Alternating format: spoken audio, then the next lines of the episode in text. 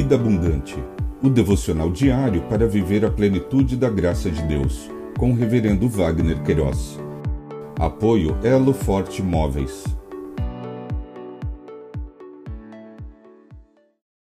Olá! É um privilégio compartilhar a palavra de Deus. O nosso tema hoje é Jacó, a separação de Labão. Em Gênesis capítulo 30, versos 25 a 26, lemos: Depois que Raquel deu à luz a José, Jacó disse a Labão: Deixe-me voltar ao meu lugar e à minha terra. Dê-me os meus filhos e as mulheres, pelas quais trabalhei para o Senhor, e partirei.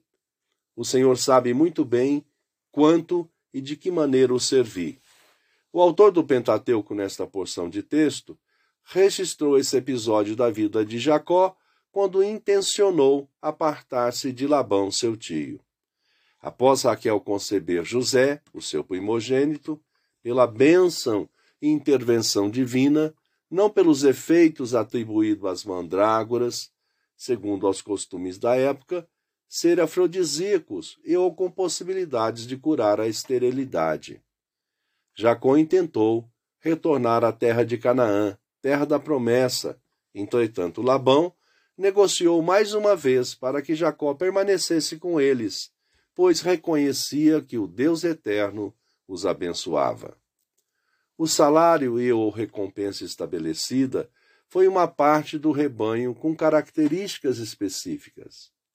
Passarei hoje por todo o seu rebanho, separando para mim todas as ovelhas salpicadas e malhadas, todos os cordeiros negros e todas as cabras malhadas e salpicadas isto será o meu salário.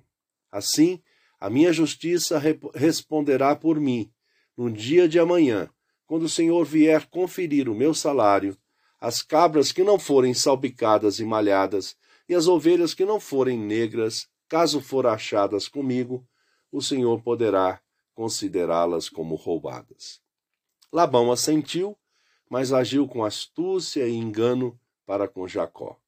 Labão disse: Está bem, seja como você disse.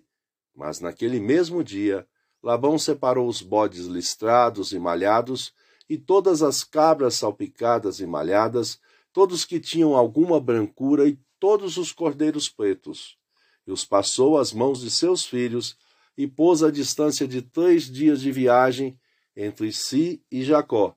E Jacó apacentava o restante dos rebanhos de Labão. Lições aprendidas a justiça e o conhecimento do Deus eterno perpassam todas as circunstâncias. Pensamento para o dia. Obrigado, Jesus, porque os teus juízos são retos e verdadeiros. Deus te abençoe.